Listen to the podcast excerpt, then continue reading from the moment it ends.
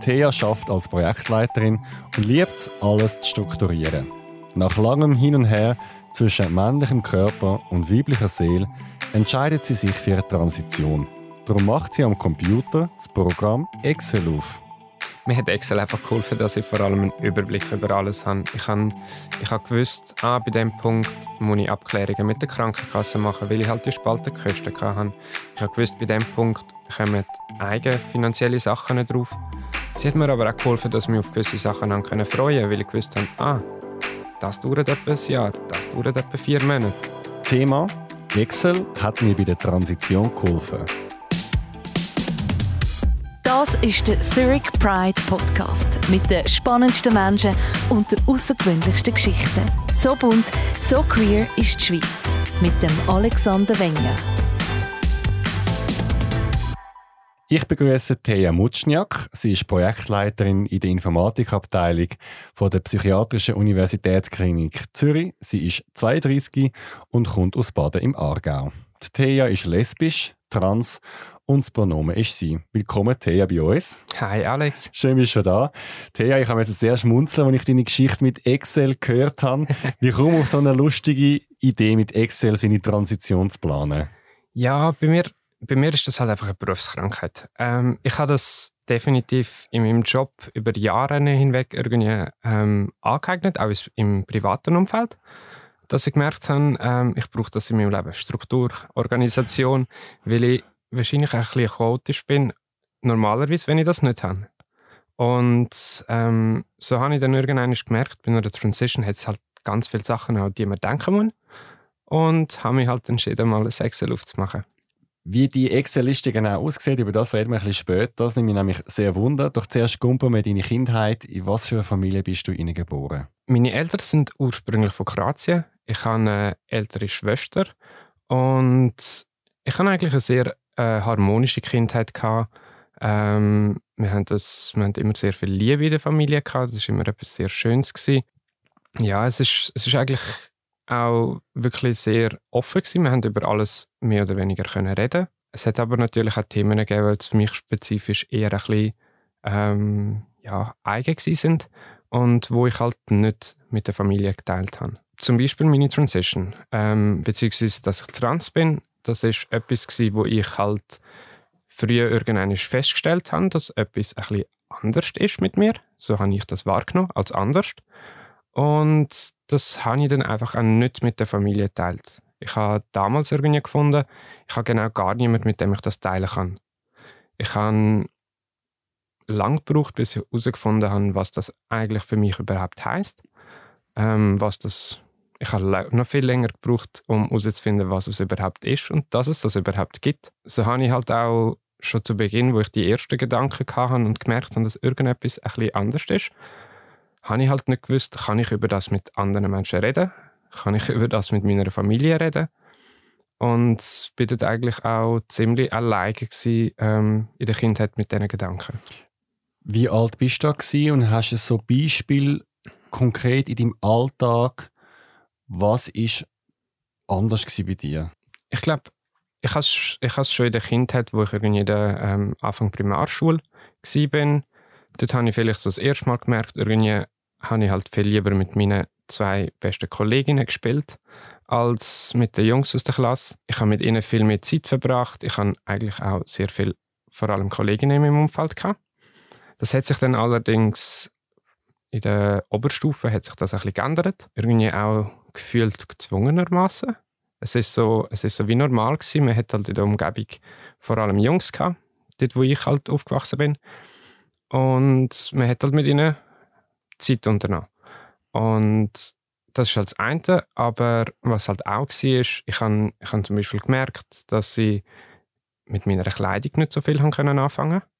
Ich kann Amix hatte ich so eine Art wie Eifersucht gehabt und ich konnte die halt nicht können begründen. Ich habe ich hab mich so gefragt, wieso bin ich denn eifersüchtig, weil sie ein Kleid trägt. Das ist, ähm, das ist über Jahre hinweg gegangen, bis ich dann, bis ich dann halt gemerkt habe, dass ich auch mit diesen Gedanken nicht alleine bin. Von wem bist du dann eingekleidet worden und was hast du angehabt? Ich glaube, da war vor allem meine Mom zuständig, ähm, wo eigentlich auch in dieser Branche arbeitet. Und ja, getragen habe ich ganz normale Jungssachen. Also ähm, Jeanshose, Jeansjacke.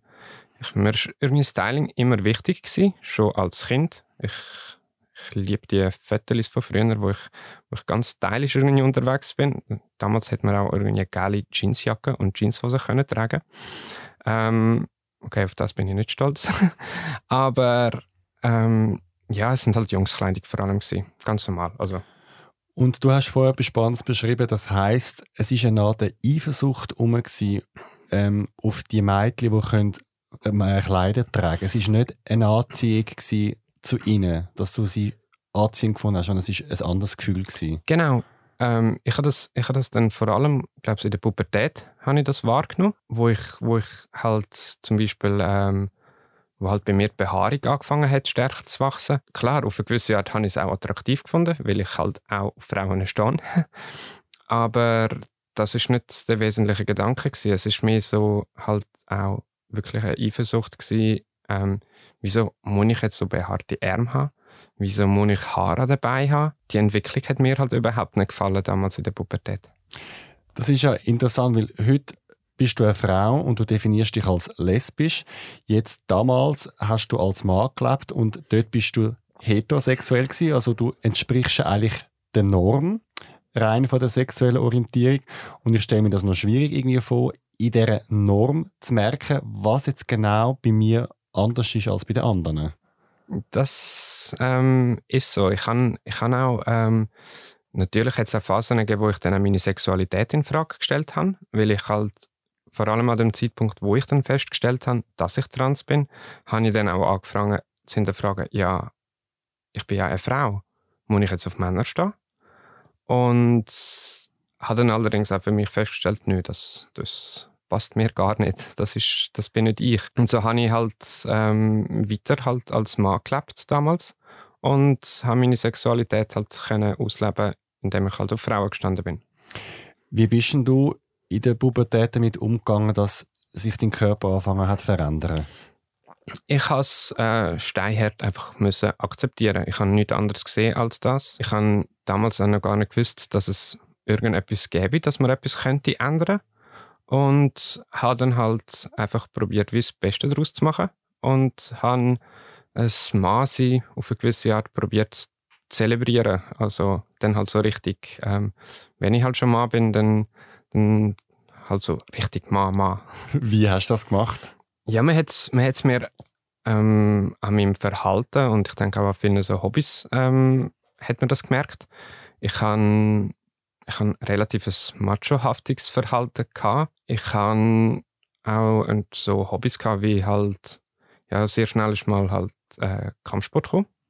Äh, Karate zum größten Teil, irgendwann ist auch ein MMA äh, das hat mich dann halt so geprägt. Man hat halt irgendwie, man ist halt männlich gewesen, man ist muskulös gewesen, man hat ein entsprechendes Auftreten gehabt, man hat eine tiefe Stimme, man hat, ähm, ja, man hat Kampfsport gemacht, man hat Bier getrunken, man hat sich rübelhaft benutzt zum Teil.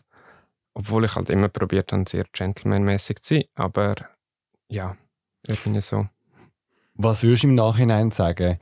Ist es damals hat dich das Zeug interessiert? Also MMA, Kampfsport, Bier trinken oder ist es eine Art Tarnung gewesen? Ich habe es ich ehrlich gesagt nicht als Tarnung empfunden. Es hat mich interessiert. Es sind auch, also jetzt machohaftige Verhalten will ich nicht, aber ähm, die Hobbys, die haben mich damals interessiert, die interessieren mich auch heutzutage noch. Ähm, ob es jetzt Kampfsport ist, ich liebe immer noch leidenschaftlich Bier. Das ist überhaupt, ähm, da hat sich überhaupt nichts geändert. Und ich habe mich halt wie in die Rolle halt reingeklebt und das hat halt auch alles passt. Wie bist denn du aufgewachsen, punkto Mann, Frau? Hast du das Gefühl, dein Umfeld ist sehr engstirnig gewesen oder hat nur die zwei Kategorien kennt? Oder woher kommt es, dass du damals so wenig Wissen über das Thema Trans gehabt hast? In meinem Umfeld ist das tatsächlich so gewesen. Es ist sehr schwarz-weiß es hat nur Frau und nur Mann gegeben. Also ähm, ich glaube auch über Homosexualität, das, das, ist, das ist irgendwie ein Tabuthema gewesen. Über das ist nicht geredet worden, das hat es nicht gegeben in meinem Umfeld. Und deswegen bin ich ja mit diesen Gedanken halt auch so alleine gewesen. Ich habe ich von nirgendwo, egal ob jetzt aus dem Kollegenkreis, geschweige denn aus der Familie, habe ich gemerkt, dass die Welt ein bisschen bunter ist. Du hast dann auch eine Beziehung angefangen mit der Frau und dann sogar geheiratet. Wie hast du die Beziehung in Erinnerung und die Heirat? Ja, die Beziehung war eine schöne Beziehung. Wir haben, wir haben relativ jung geheiratet. Äh, ich glaube, ich war dort so 24 gewesen. Und irgendwann ist dann halt in dieser Beziehung ähm, gerade das Thema Trans vorgekommen. Und das hat dann halt ein bisschen zu Reibungen geführt. Wie kommt so etwas führen? Ich habe, ich glaube, bei dem Zeitpunkt, wo ich, wo ich in, einer, in der Beziehung war, wo ich glücklich war, habe ich halt auch einfach für mich auch festgestellt, dass ich doch nicht so glücklich bin. Ich habe dann wie gemerkt, irgendetwas stimmt da halt nicht. Und das ist auch die Zeit, gewesen, wo all die Gedanken und Gefühle, wo ich über Jahre probiert habe, immer wieder wegzudrücken und auch phasenweise auch sehr gut geklappt hat, ähm, wieder vorgekommen sind. Wie hast du es gespürt? Mich, es sind eigentlich genau die gleichen Gedanken wie damals, die gleichen Empfindungen mit der Eifersucht und ähm, es sind so Gedanken gewesen, da bin ich halt zum Teil wirklich mit meiner Partnerin ähm, in der Stadt umeinander gelaufen und sie hat dann irgendwie vielleicht gedacht, ich schaue irgendeinem Mädel hinterher, weil sie toll aussieht. Habe ich gemacht, aber nicht, weil sie toll aussieht, sondern vielleicht, weil ich ihre Kleidung, ihr Auftreten so toll gefunden habe und auf das eifersüchtig war. Und ich habe einfach gemerkt, das hat sich immer mehr und mehr gehäuft und ich habe dann auch probiert, irgendwie meine Kleidung teilweise androgyner zu halten und irgendwann ist dann halt auch der Zeitpunkt gekommen, wo ich, wo ich dann das Gespräch mit meiner Ex-Frau gesucht habe. Was hast du ihr gesagt? Hm. Wir sind damals irgendwie auf dem Balkon gehockt und ich kann, ich glaube, ich habe ihr damals ein Beispiel aus einem Film oder aus einer Serie irgendetwas gesagt und ihr gesagt, dass die Situation auf mich auch zutrifft, dass ich trans bin, dass ich eigentlich dass du eigentlich keinen Mann geheiratet hast, habe ich ihr gesagt. Wie hat sie reagiert? Oh, das war ein Riesenschock. das glaube ich. Das war ein Riesenschock. Ähm, natürlich sind dort erstmal Tränen geflossen. Sie hat dann in der darauffolgenden Zeit probiert, mit dem umzugehen und hat es auch relativ gut für sich selber auch bekommen. Wie hat es sich für dich angefühlt, das mal so zu sagen, jemandem? Ich hatte im Vorfeld mega Angst gehabt, das ähm, zu äußern. Ich habe auch, bevor ich es ihr gesagt habe, habe ich zwei, drei Menschen in meinem inneren Umf also Umfeld äh, über das schon mal informiert und mit ihnen schon mal ein bisschen so ein Probegespräche führen. Und für mich war es mega befreiend gewesen. Es hat so gut getan, das halt einfach mal auch aussprechen, dass mal einem Mensch können sagen, vor allem einem Mensch, wo mir halt so viel bedeutet hat. Jetzt, ich will noch mal kurz zurückkumpen, dass man es ja schafft, sich zu outen, braucht ja auch ein inneres Coming-out. Wo ist die denn vor dem Gespräch auf dem Balkon klar gewesen, was es ist mit dir? Ich habe, bevor ich mit ihr geredet habe, habe ich selber für mich eigentlich schon, ich glaube, so eine Art wie Diagnose gemacht. Noch nie ausgesprochen oder so. Und habe dann gedacht, okay, unternehmen wir mal etwas und habe eine Therapeutin aufgesucht, die auf dem Gebiet spezialisiert ist und habe dann die ersten paar Sitzungen mit ihr gehabt. Nur in Unwissenheit von meiner Ex-Frau damals. Und der Begriff Trans, wo ist dir der zum ersten Mal begegnet? Der ist mir, der ist mir irgendwann in der Pubertät ziemlich sicher, ich glaube, im Internet aufgefallen. Ich glaube, über Foren ähm, es kann auch durchaus sein, dass es, dass, es, dass es halt im TV mal wahrgenommen haben und gemerkt haben, oh, da gibt es etwas, das heißt Trans. Wie ist es nachher weitergegangen, nachdem du dich geoutet hast bei deiner Frau? Ich habe ja, ich mich dann halt eben geoutet und habe allerdings gemerkt, dass ich irgendwie in meinem ganzen Umfeld noch nicht wirklich ready für das war. Ich habe, ich habe abgesehen von ihr zwei, drei Leute informiert und das sind halt nicht sehr viele gewesen. Die haben mich zwar unterstützt, aber ich habe irgendwie die Angst ist noch viel zu groß gewesen. Meinen Vater zum Beispiel zu informieren oder irgendetwas in meinem Leben zu ändern, zum Beispiel eine Transition richtig, richtig anzufangen, so wie ich sie halt für richtig empfinde, also so wie sie für mich halt ist. Und das hat sich ja, das ist dann halt alles ein bisschen too much für mich. Ich habe dann irgendwann nicht gewusst, ist das der richtige Weg? Äh, werde ich so glücklich? Bin ich ready für alles? Ja. Wie hat dann dein Umfeld auf dich reagiert? Mein enger Umfeld, die ist super. Ähm, die haben mich eben, die haben mich probiert zu unterstützen. Äh, gewisse sind halt einfach, also ein Kollege ist relativ neutral bei der Sache gewesen. Der hat das nicht so verstanden. Er hat aber gesagt, er unterstützt mich bei allem. Und was halt dort halt vor allem, wo ich halt ein bisschen negative Sachen erlebt habe, ich habe angefangen, mich eben ein bisschen androgyner zu, äh, zu kleiden. Ich habe mit Make-up ein bisschen angefangen, umeinander zu spielen. Und das ist dann auch im Geschäftsumfeld ein bisschen aufgefallen. Und ich hatte dann auch ein bisschen so das Feeling gehabt, als ob Leute mich ein bisschen auslachen tun, ähm, belächeln tun. Und das ist halt nicht wirklich ein sehr tolles Feeling mit, ja, mit dem. Bist du da schon beim gleichen Arbeitgeber wie jetzt? Nein, nein, das, das war bei meinem ehemaligen Arbeitgeber. Gewesen. Okay. Du hast mir gesagt, dass dein Coming Out sozusagen in zwei Schritte durchlaufen, äh, dass du das in zwei Schritten durchlaufen hast. Ähm, kannst du noch mal beschreiben, du bist dann nachher ein bisschen zurückgekrebst mit, mit dem Outing als Trans. Warum hast du das gemacht und was sind dort die Probleme gewesen und wie bist du dann nochmal in die zweite Phase vom Coming Out gekommen? Ähm, ja, als ich dann halt damals für mich gemerkt habe, dass es irgendwie alles zu früh ist und ich vor allem mit diesen leicht negativen ähm, Gedanken nicht wirklich klar bin, habe ich für mich halt irgendwann so gedacht, okay, ich muss das alles stoppen. Das ähm, hat so weit geführt, dass ich die wenigen Menschen, die es halt gewusst haben, die habe ich dann informiert und gesagt, habe, habe ihnen gesagt, ach, das ist nur eine Phase gewesen, äh, vergessen, was ich, was ich gesagt habe ähm, und habe es halt dann so abgespielt, man redet nie mehr darüber. Ähm, das wird nie mehr thematisiert.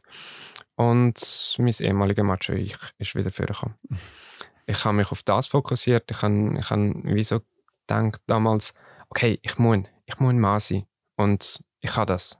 Das ist jetzt, also, es geht nicht anders. Ich muss. Ähm, das ist dann auch in einer Phase gewesen, als ich mich dann auch scheiden lassen habe. Und ja, dann ist das noch irgendwie so ein, zwei Jahre dahin geplätschert, bis ich dann wirklich wieder einfach wieder an den Punkt gekommen bin in meinem Leben, wo ich gemerkt habe, eigentlich geht es so wirklich nicht weiter. So werde ich nicht glücklich. Ist dann der Druck von außen gekommen oder ist der von innen gekommen? Oder ist es auch eine Art Mischung von schlechten Kommentaren, von noch nicht zufrieden sein mit sich? Der ist nur von innen gekommen. Also ich, ich kann mich jetzt nicht erinnern, dass ich irgendwie Druck für die Transition oder so ähm, von draußen hatte. Ähm, der ist einfach von drinnen gekommen. Ich habe gewusst, ich weiß damals ähm, hat es so die Möglichkeit gegeben, glaube ich, bei Snapchat oder so, irgend so Filter zu benutzen, wo man ähm, das Geschlecht so kann darstellen, wie das wird anders aussehen. Das ist für alle irgendwie eine schöne Spielerei gewesen. Bei mir hat das dazu geführt, dass ich glaube, eine ganze Nacht durchgekühlt habe. Ich habe das Bild gesehen und habe einfach für mich gemerkt, das ist doch das, was ich bin und das ist doch das, was ich immer bin und wenn ich in den Spiegel schaue, sehe ich das nicht. Und das hat mich unheimlich traurig gemacht und dort habe ich für mich auch entschieden, okay, ich muss was ändern. Wie hat denn der Snapchat-Filter dein Gesicht verändert? Mm. Das, was mittlerweile halt auch schon ein bisschen passiert ist, ähm, die Haare sind länger gewesen, ähm, das Gesicht ist weicher gewesen, man hat äh, Make-up drauf gehabt. Eigentlich die Sachen, wo man mittlerweile halt dank meinem Excel auch schon sieht. Wann ist denn für dich aber der Punkt wieder da im Sinne von, hey, ich kann es nicht mehr länger verdrängen, es ist jetzt einfach so und so bin ich? Das ist im Sommer 19 gewesen, ähm, Anfang Sommer, wo ich dann, oder Mitte Sommer, wo ich dann wirklich gemerkt habe, es geht nicht mehr, es geht einfach gar nicht mehr. Und ich habe dann dort auch wieder das Gespräch mit meiner Therapeutin gesucht. Und für uns ist eigentlich die Sache mega schnell klar gewesen, ähm, wir setzen genau dort an, wo wir das letzte Mal aufgehört haben. Du planst deine Transition mit Excel. Als nächstes reden wir alles über Spalten hinzufügen und Zellen einfärben. Doch das kommt nach dem Thema Aufruf. Ihr hättet eigentlich so eine schöne Beziehung. Die Liebe ist von beiden Seiten da und ihr verbringt viel Zeit miteinander. Vielleicht wohnen ihr ja schon zusammen und sind schon seit Jahren ein Paar. Doch in der Öffentlichkeit ist dein Partner oder deine Partnerin zurückhaltend. Händchen heben gibt's nicht.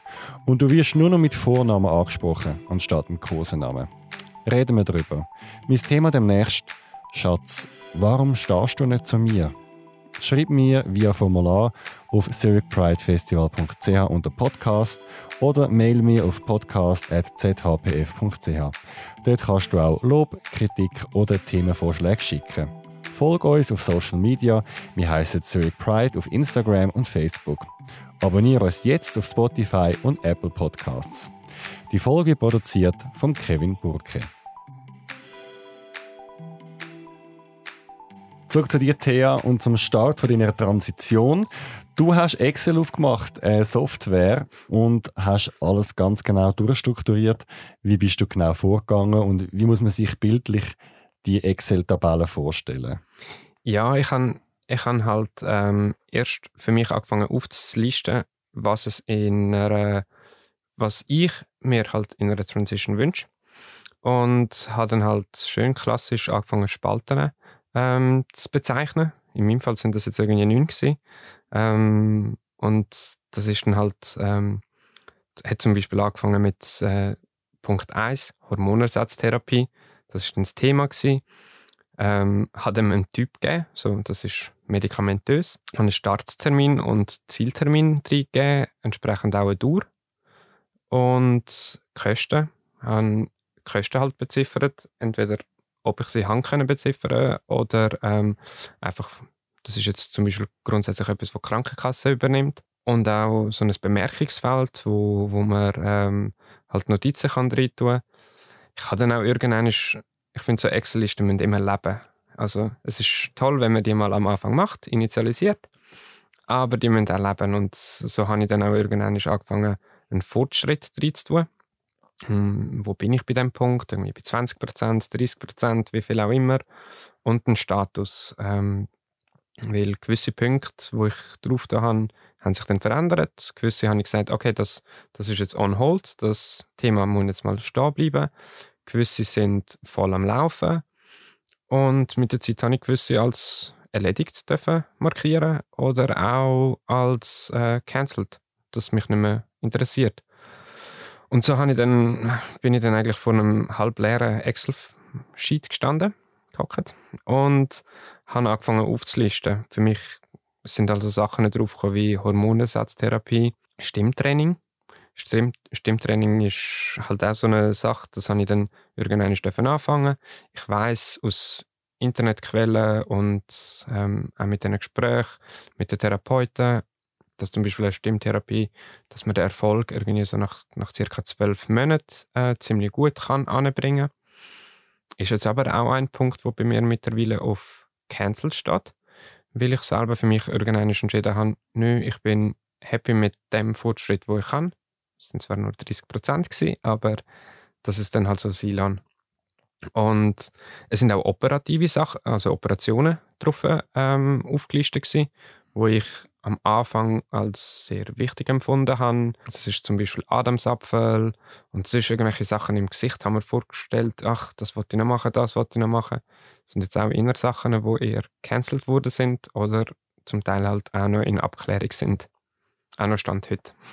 Und was sind zum Beispiel Schritte, wo schon 100% du zufrieden bist?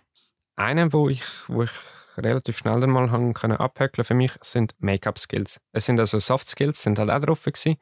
Äh, ich kann am Anfang von meiner Transition ganz banale, kleine Make-up-Skills und äh, das ist halt alles das, was ich in meiner Jugend nicht haben können irgendwie entwickeln. Gewusst habe, okay, das wollte ich allerdings für mich noch entwickeln, ich wollte besser werden und den Punkt habe ich dann irgendwann wegnehmen Seit wann führst du die Liste und führst sie noch nach? Ich bin sie aktuell tatsächlich nicht mehr am Führen. Ich habe sie ähm, damals im äh, späten Sommer oder halt einfach im Sommer äh, 2019 angefangen und habe sie über ähm, ein bisschen mehr als ein halbes Jahr, dreiviertel Jahr, habe sie geführt. Und irgendwann habe ich halt selber für mich gemerkt, so, man, man ist dann halt so wieder drin, man weiß, man hat die Punkte, man weiß, man tut gewisse Sachen auch nicht mehr aktiv verfolgen. Und ja, so habe ich dann halt auch die Liste nicht mehr gebraucht, weil ich so wie die wenigen Punkte haben wir dann selber können merken, auch in meinem Kopf. Und wie oft hast du das File auf da verändert, korrigiert, angepasst? Du, gerade jetzt mit so Funktionen wie Cloud, ähm, das ist ein Excel, gewesen, wo in der Cloud war, habe ich das im Fall ganz regelmäßig. Immer wenn, ich, wenn mir etwas in Sinn kam, ist, ähm, wenn ich wieder einen Termin hatte, bei der Logopädie oder so, habe ich das dann halt nachgetragen. Oder wenn ich gewusst habe, ah, für zum Beispiel Lasern, ist auch so eine Sache gewesen, Gesicht lasern, ähm, habe ich dann die Termine dort halt nachgetragen. Und so habe ich dann halt das immer mehr oder weniger gerade up to date gehabt. Wie hat die Excel geholfen bei der Transition? Mir hat Excel einfach geholfen, dass ich vor allem einen Überblick über alles habe. Ich habe, ich habe gewusst, ah, bei dem Punkt muss ich Abklärungen mit der Krankenkasse machen, weil ich halt die Spaltenkosten hatte. Ich habe gewusst, bei dem Punkt kommen eigene finanzielle Sachen drauf. Sie hat mir aber auch geholfen, dass ich mich auf gewisse Sachen freuen konnte, weil ich gewusst habe, ah, das dauert etwa ein Jahr, das dauert etwa vier Monate. Und das hat mir dann halt auch geholfen, weil ich halt dann so wie gemerkt habe, ah, da bin ich am Fortschritt machen. Das ist natürlich auch etwas, so der Status. Man hat halt gemerkt, oh, da komme ich langsam immer weiter und weiter. So oft muss ich gar nicht mehr das Gesicht lesen. Und ja, so hat es mir halt irgendwie geholfen, sowohl einen Überblick zu haben, wie auch meinen eigenen Fortschritt können zu tracken und ähm, feststellen. Hat es auch Nachteile? Ich habe keinen Nachteil gesehen drin. Also für mich, für mich macht, hat das definitiv meine Transition einfacher und äh, einfach komfortabler gemacht. Was ich mich noch frage, hat dich die Liste nicht vielleicht auch noch unter Druck gesetzt, weil du schlussendlich ist ja der menschliche Körper so komplex und so eine Transition hat ja auch viel ähm, Element mit der Psyche und mit dem Gefühl zu tun und du hast nachher alles so in Zahlen festgemacht. Hat dich das nicht auch vielleicht mal unter Druck gesetzt im Sinne von, ich müsste doch jetzt bei 65 Prozent sein und ich bin erst bei 55 oder so? Hat es vielleicht tatsächlich bei gewissen Sachen, ähm, zum Beispiel habe ich, habe ich gerade bei der Stimmtherapie so eine Sache gewesen, wo ich gemerkt habe, ach, eigentlich müsste das Startdatum da sein, das ist so geplant gewesen. Dann ist halt Covid gekommen und dann hat sich alles irgendwie verschoben. Man hat keine Therapien machen. Ich habe dann selber auch gemerkt, so, uff, jetzt sind so viele Monate vergangen und ich habe jetzt gerade mal eine Sitzung gehabt. Und das hat mir dann halt, die Liste hat mir dann auch gezeigt, hm, vergiss nicht, du brauchst etwa zwölf Monate. Also, das wird ja noch viel, viel später sein, bis deine Stimme auf dem Level ist, wo ich früher wählen Das sind eher so, vielleicht, ist vielleicht ein etwas Negatives gewesen. Auch vielleicht, dass all die Punkte, wo ich mir am Anfang aufgelistet habe, also von wegen, das ist mir wichtig, sind vielleicht noch ein bisschen länger im Kopf gewesen als wichtig, weil ich sie halt immer halt auch gesehen habe. Weil gewisse sind ja definitiv mit der, mit der Zeit halt gestrichen worden. Hast du dann einfach ähm, durchgestrichen oder cancelled ins Excel geschrieben oder hast du die Ziele ganz gelöscht im Sinne von ich will es nicht mehr sehen? Nein, ich habe sie, ich habe sie tatsächlich, ähm, ich mache das meistens so, dass ich, ich habe den Status dann geändert auf cancelled und ähm, habe dann so eine äh, andere Farbe als Hintergrund genommen. Alles, dass man es halt nicht so gut, nicht so präsent sieht, aber im Notfall sieht man es immer noch. Und so kann man halt auch also die Historie, Historie irgendwie ein bisschen so nachschauen und so wissen, ah, das habe ich damals tatsächlich auch noch geplant. Jetzt, du hast in dieser Zeit einmal noch den Arbeitgeber gewechselt. Du bist jetzt äh, in der Informatikabteilung von einer Psychiatrie. Ähm, und du hast auch deine, dein Coming Out geplant und ein E-Mail geschrieben. Kannst du mich nochmal durchführen, wie bist du genau vorgegangen mit Vorgesetzten, HR und schlussendlich der Mail an die Belegschaft? Ja, das ist, das ist eigentlich ähm, das ist im Januar gewesen, ähm, 2020. Ich habe damals erst das Gespräch mit meinem Vorgesetzten gesucht. Wir haben, ähm, ich habe ihm die Situation erklärt, was los ist. Er hat das auch super aufgefasst, ähm, hat sich mit dem Thema nicht sehr gut auskennt, aber es ist kein Fremdwort für ihn gewesen. Ähm, und so haben wir dann halt ein bisschen geredet. Ich habe dann gesagt, hey, ich hätte da so einen gewissen Plan. Ich finde, ich wollte das auch ein bisschen organi organisiert vorgehen. Und haben wir das halt zusammen angeschaut und auf dem Plan ist dann halt so gestanden wie dass ich erst noch mit dem HR rede. Das habe ich dann auch entsprechend gemacht. Ähm, auch eine riesige Unterstützung auch vom HR gehabt. Die haben das auch vor allem mega toll gefunden, dass man halt ähm, auch ein Coming Out planen kann. Aus ihrer Erfahrung ist dann halt auch so gewesen, dass das gerade Coming Outs, die vielleicht nicht so geplant sind, auch ähm, ein bisschen für Verwirrung äh, sorgen können in einer Firma. Ja, wir haben, wir haben dann halt den Plan angeschaut und haben dann halt so in Angriff genommen, dass ich mit einem Mail mich halt ja, öffnet und vor allem. Das Mail hat mein Chef verschickt. Ich habe dann ähm, ähm, an einem besagten Donnerstagabend habe ich ihm das irgendwie zur Verfügung gestellt. Er hat es dann am, also am Donnerstagnachmittag nach, nach dem Arbeiten, er hat es dann auch am gleichen Tag verschickt. Freitag hatte ich frei. Gehabt. Und äh, am Montag bin ich als Thea arbeiten. Schön, du hast das Mail heute mitgenommen und auch gesagt, dass du uns wirst, äh, einen Abschnitt daraus vorlesen so wie das Mail nachher bei den Arbeitskollegen angekommen ist. ja, also, liebe Kolleginnen, liebe Kollegen, ich schreibe euch diese Zeilen, um euch über eine Angelegenheit zu informieren, die im Wesentlichen sehr persönlich ist, bei der Arbeit jedoch zu einigen Änderungen führen wird. Ihr werdet in den nächsten Monaten einige Veränderungen an meinem Aussehen bemerken, da ich Transgender bin und mich bereits mitten in meinem Transition-Prozess befinde. Ich habe vor 90 Tagen meine Hormontherapie begonnen. Seit ich jung war, hatte ich Gefühle, die meine Geschlechtsidentität in Frage stellten. Doch ich tat mein Bestes, um mein Leben in meinem männlichen Körper arbeiten zu lassen. Leider nahm das Unbehagen damit nur immer stärker zu. Außerhalb der Arbeit lebe ich seit einiger Zeit als Frau. Meine Familie und Freunde rufen mich mit meinem Namen Thea. Die Änderung meines amtlichen Namens und Geschlechtseintrags wird in den kommenden Monaten vom Zivilstandesamt durchgeführt. Gerne beantworte ich eure Fragen und leite euch weitere Informationen weiter, wenn ihr mehr erfahren möchtet. In diesem Sinne bitte ich allerdings um etwas Taktgefühl bei Fragen um Themen, welche nur einem persönlich was angehen. Ich bitte euch ab kommenden Montag, mich bei meinem neuen Namen Thea zu rufen und auch die weiblichen Pronomen zu verwenden, wenn ihr euch auf mich bezieht. Ich weiß, dass es ein wenig dauern wird, bis sich die Leute daran gewöhnen, und Fehler sind zu erwarten. Das Einzige, worum ich euch bitte, ist es zu versuchen, es richtig zu machen. Liebevoll, eure Teamkollegin Thea Mutschniak.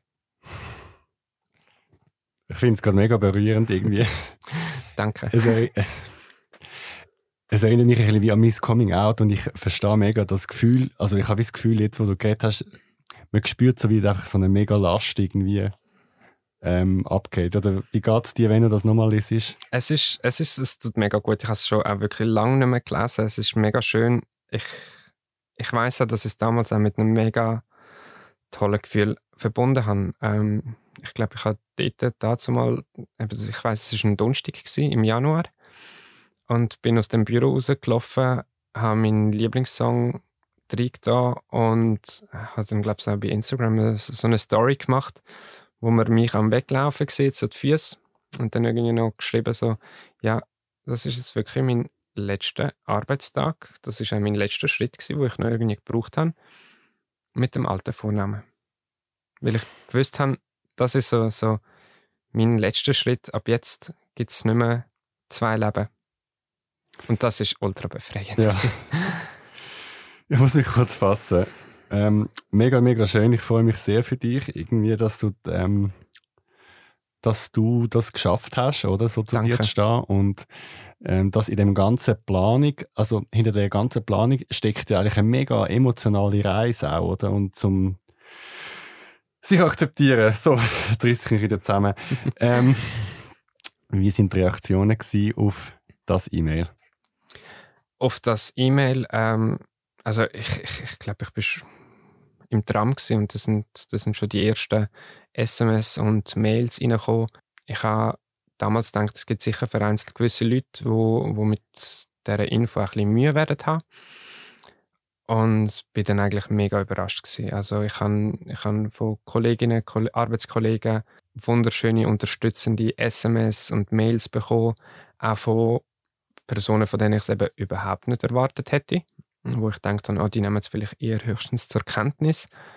Und das ist dann, das ist dann eigentlich so die nächsten Tage, ähm, hat sich das durchgezogen. Also ich bin auch entsprechend, ich glaube auch dank diesen Reaktionen, der eine Freitag hat es eben, glaube ich, schon ein bisschen gebraucht, bin ich wirklich mega befreit am Montag zu arbeiten. Ein bisschen nervös natürlich. Aber ich habe gewusst, ich habe das, ein tolles Team, das mich unterstützen tut. Und ja, das ist, das ist wirklich etwas Schönes gewesen. Das heißt neue Vornamen, neue E-Mail-Adresse, neues Pronomen. Ja, und auch für das habe ich tatsächlich, glaube ich, sogar das Excel gehabt. ähm, ja, man hat halt seine E-Mail-Adresse überall irgendwie aufgetragen und alles Mögliche. Und ich habe dann, ähm, ich habe dann halt auch gewisse Sachen ähm, für mich so aufgelistet, weil man hätte Namensschilder müssen neu machen Und dort habe ich halt auch gemerkt, ach, wie toll äh, das HR und auch die anderen reagiert haben, proaktiv. Gewisse Sachen, die vielleicht eher also systemabhängig vielleicht nicht sofort gegangen wären, weil ähm, die amtliche Namensänderung noch nicht vollzogen war zu dem Zeitpunkt. Da haben sie extra Workarounds für mich gesucht und gemerkt, ach, das kann man auch manuell drucken lassen, das kann man auch so machen. Und so habe ich dann, ja, habe ich dann ab Montag, ähm, ist die richtig beschriftet gewesen. das Namensschild ist in der gleichen Woche sogar noch gekommen. Äh, die E-Mail-Adresse ist ja, die, das war etwas, gewesen, das haben wir schon im Vorfeld abgeklärt. Das stimmt. Das ist noch gewesen, so Chef, äh, HR und mit der Assistentin. Das haben wir im Vorfeld, Vorfeld noch können konfigurieren Und das hat dann alles super geklappt. Okay. Du hast dich selber gemeldet bei uns, um deine Geschichte zu erzählen, was ich äh, mega schön finde. Was ist denn deine Botschaft und deine Motivation? Ich rede halt, einerseits rede ich halt wirklich gerne über das Thema.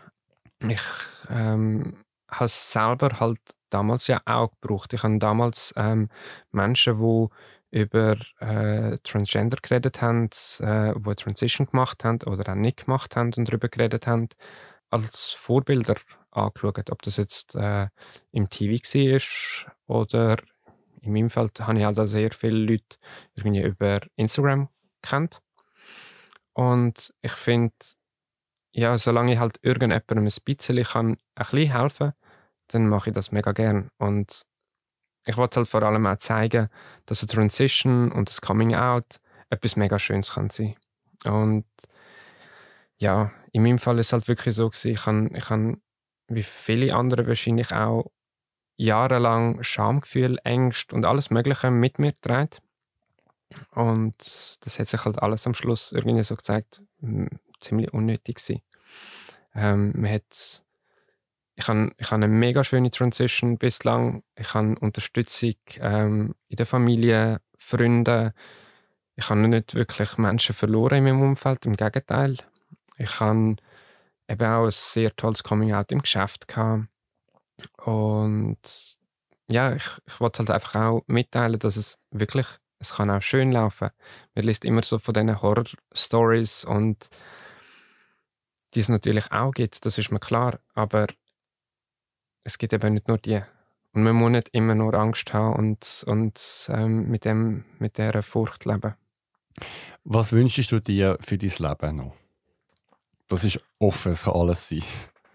Ich ähm, bin ja immer noch in meinem, in meinem Transition-Prozess und ich denke, das wird dann noch ein Zeitchen dauern. Ich ähm, wünsche mir eigentlich, dass der entsprechend äh, so schön und reibungslos läuft, wie er bislang ist.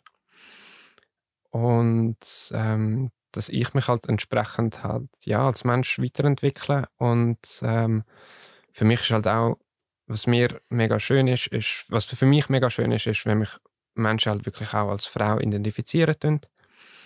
Was in den letzten Monaten immer häufiger der Fall war. Das ist natürlich am Anfang vielleicht ein bisschen schwierig für gewisse oder auch für Fremde. Und ich hoffe, dass sich das halt in meinem Leben so wie festigen tut. Und bin sehr zufrieden und auf dem besten Weg. Ich danke dir bist du heute da gewesen. Danke dir. das nächste Mal im Zurich Pride Podcast. Stich in Finger, Röhrli in Rache. Es wäre eigentlich so einfach, sich auf Chlamydien und Co. testen zu lassen.